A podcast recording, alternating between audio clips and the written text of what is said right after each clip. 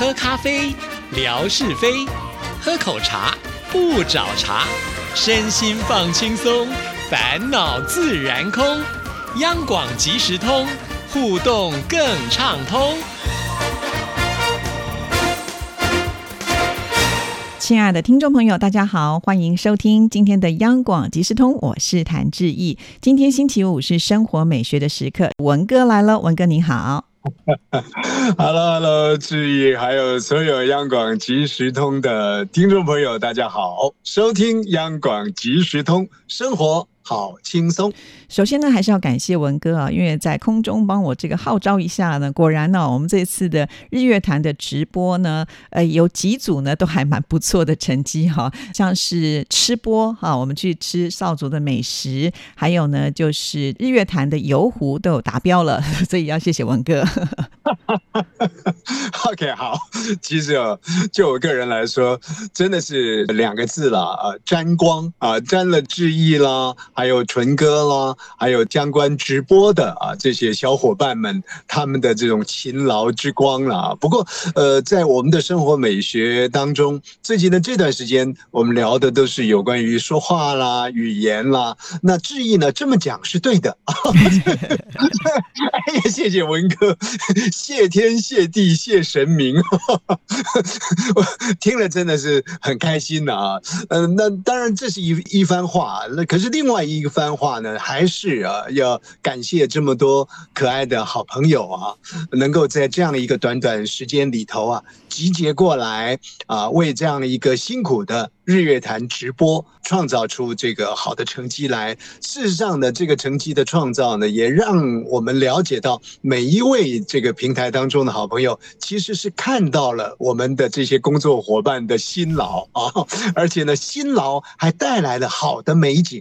所以呢，呃，在中秋节的时候，我传递的一个讯息，呃，给致意，我说，那下次啊，如果不到玉山去的话呢，就可以到一零一去直播。那应该也是个美景，是是是，这个就蛮不错的哦，坐电梯就可以上去了，从那个快速电梯开始 就可以到来啊。但是确实啊，到一零一的最高层去啊，哎，那个时候你你们呢要好好的跟你们现在伟大的节目部门的经理啊，嗯，这个周经理说一下，你们一定要面窗。然后呢，有一家高档的牛排馆，那个牛排馆直播，至少也要让你们饱餐一顿吧。而且就这个牛排馆来说，那当然他们会说，哦，其实我们已经远近驰名了，干嘛要宣传呢？哎，这不一样啊，还是一样的，要有网红。谭志毅小姐啊，来做直播。那么将来两岸的这个交流氛围，如果像过去一样那么热络的话呢？哇，那他们的这个电梯呢，川流不息了啊！所以啊，文哥之前是我们的领导啊，现在退休了，就可以随便开支票了。这个不叫做随便呢，这个叫精心策划。因为在过去的这个时间里头呢，我们也经常被人家精心策划。哦，这开玩笑。如果我们到这个一零一上面的这个八十五楼啊，呃，这个这么知名的餐厅吃饭的话，那个价钱呢，我想呢，应该是不容易过关吧。这个有梦最美嘛，希望相随嘛。是 是是，我们一切呢，就是为了要为好朋友创造出更美好的这个远景来。你想想看，如果说是这个跨年夜的这个直播到一零一的高楼上去呢，那整个效果是不一样的。不过跨年夜直播大概一零一高楼呢，就只有看到烟雾了。是啊是啊，我文哥真的是很可爱啊。呃，他经常呢会帮我们呢想很多的点子，就是希望我们这个节目呢能够呃这个越做越好了哈。那我们当然也希望能够朝这个目标去发展，但是呃如果要花很多钱的话呢，其实是我们当然还是要看听众朋友有没有多多的支持我们啊，不然没有数据拿出去的话，呃，我想这个长官看了以后也会觉得说，哎，你们又要吃又要喝又要看好玩的又要享受，结果呢这个数字拿出来呢却是寥寥无几啊，这个就说不过去了，所以还。是要靠听众朋友的支持。是是是，这个庞大的后援团队啊，各位好朋友呢，还必须要继续着力啊。其实现在日月潭的这个直播有几个档次呢？呃，固然呢已经是达标了，而且超出了这个预期的想象的，但是大家还是要再持续啊，因为看这个山光美景、水景、湖景呢，其实蛮能够澄澈人心的啊。所以，亲爱的听众朋友啊，先预览一下由志毅跟纯哥所导览的。台湾的这个日月潭，那么将来有机会到日月潭来一游的时候呢，那种情感的连接，那种视觉的观察呢，其实会更细致，而且更窝心的啊！所以，亲爱的听众朋友，五千呢还要再把它累积到一万去啊！所以。将来呢，这个一零一呢就有机会让志毅跟纯哥呢去吃牛排了。好，希望有这么一天呢哦。好，其实呢，文哥在做我们生活美学的单元，也给很多听众朋友有新的启发啊。比方说，像之前的景斌先生，哎，他就呢觉得可以呢增加一个单元，就是生活美学之万事万物的由来。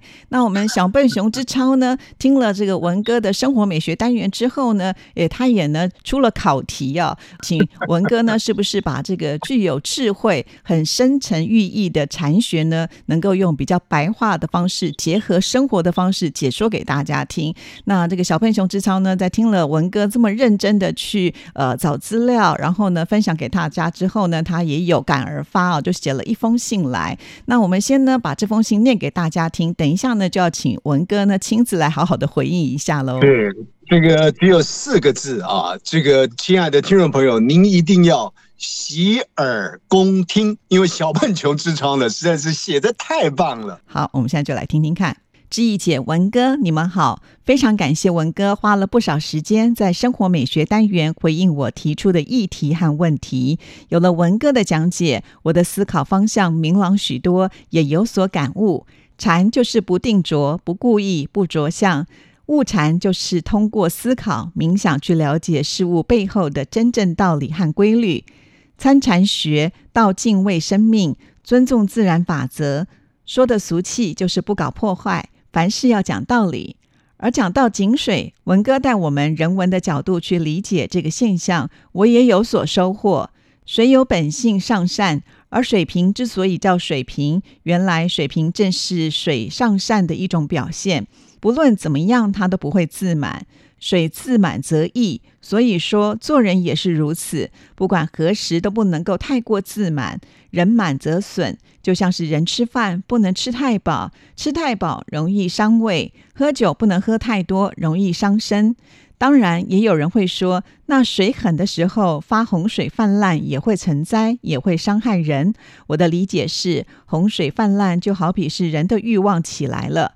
个人兴起的不好的贪念，也定会伤害别人。可能人很多时候本性是不坏的，坏就坏在个人兴起贪念做坏事。做人就应该像是井水一样，保持一颗平静的心态。常有付出不生贪念之心，那么我们的心境也就能够像井水一样清澈明朗。这不就是禅吗？以上是我个人的所悟，不知道是否正确合理，有待文哥指正。感谢熊之超。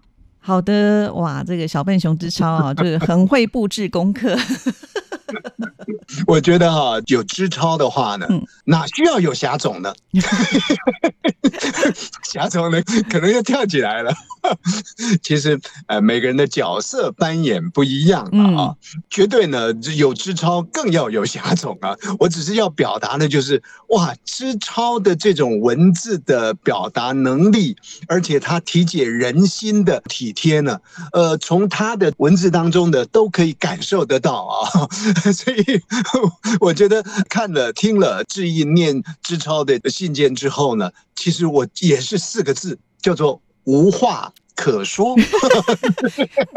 这个无话可说呢，不是哑口无言的无话可说哦，同样是四个字，叫做叹为观止，太棒了啦！小笨熊之超，几几乎呢把所有的面相都涵盖在这样的一个呃谦和、平和、圆满的这个文字当中，相对的带予主持人呢更大的一个鼓舞的力量啊！所以我觉得在这里呢，非常谢谢小笨熊之超。是啊，我们的小笨熊之超呢，不是说把这个题目丢给文哥就算了，人家呢还是有认真的在听，听完之后呢，还有一些反馈啊，这就是呢我们当主持人最期盼能够看到的。所以当我看到这封信的时候，也很开心啊，马上就传给了文哥。所以我觉得今天听众朋友在听节目的时候，是不是也觉得文哥的声音特别的兴奋呢？